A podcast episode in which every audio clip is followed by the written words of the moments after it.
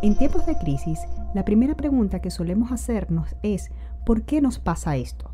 La mente busca la causa, el culpable, una explicación. Caemos en una trampa del pensamiento que nos va a desbordar nuestro sentir. Debemos dejar de seguir elaborando en esa dirección.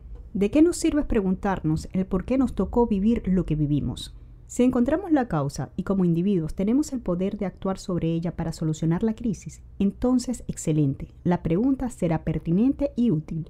Pero si el difícil evento ha ocurrido por una razón que no podemos ya cambiar, entonces no sirve de nada repetirnos esa pregunta. Tampoco tiene sentido preguntarnos hasta cuánto tendremos que soportar las penurias de nuestra situación, esperando que alguien más las resuelva. Preguntar por qué nos pasó esto nos lleva a sentirnos víctimas de las circunstancias. Debes en su lugar buscar el para qué te tocó pasar por este sendero difícil, en qué tienes la oportunidad de transformarte. Al encontrar un propósito en lo que te ha tocado vivir, sabrás qué hacer, cuál camino tomar. Las soluciones se hacen evidentes. Encontrar el para qué te ayuda a aceptar la realidad, para luego poder actuar dentro de tu campo de acción y vivenciar los cambios progresivamente. Es tu decisión elegir entre madurar y fortalecerte con las dificultades o derrumbarte ante ellas. Probablemente puedas hacerte una persona más perseverante. Quizás tu destino es ayudar a otros. Tal vez necesites aprender a manejar la rabia y la frustración.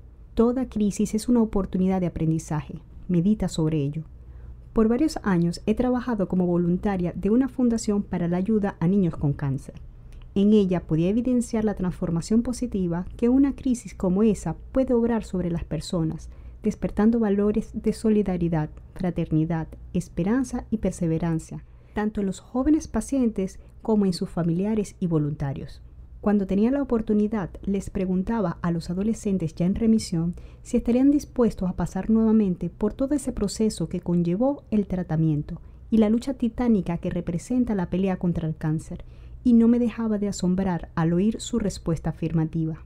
La enfermedad les había construido como personas, la crisis los había forjado, brindándoles experiencias como seres humanos que nunca hubieran vivido de no haber tenido que transitar ese camino. La crisis también es una oportunidad para transformarnos como comunidad, para madurar de una adolescencia colectiva a una sociedad adulta. La esencia y la riqueza de una nación radica en la calidad y la fortaleza de su gente. Thank you.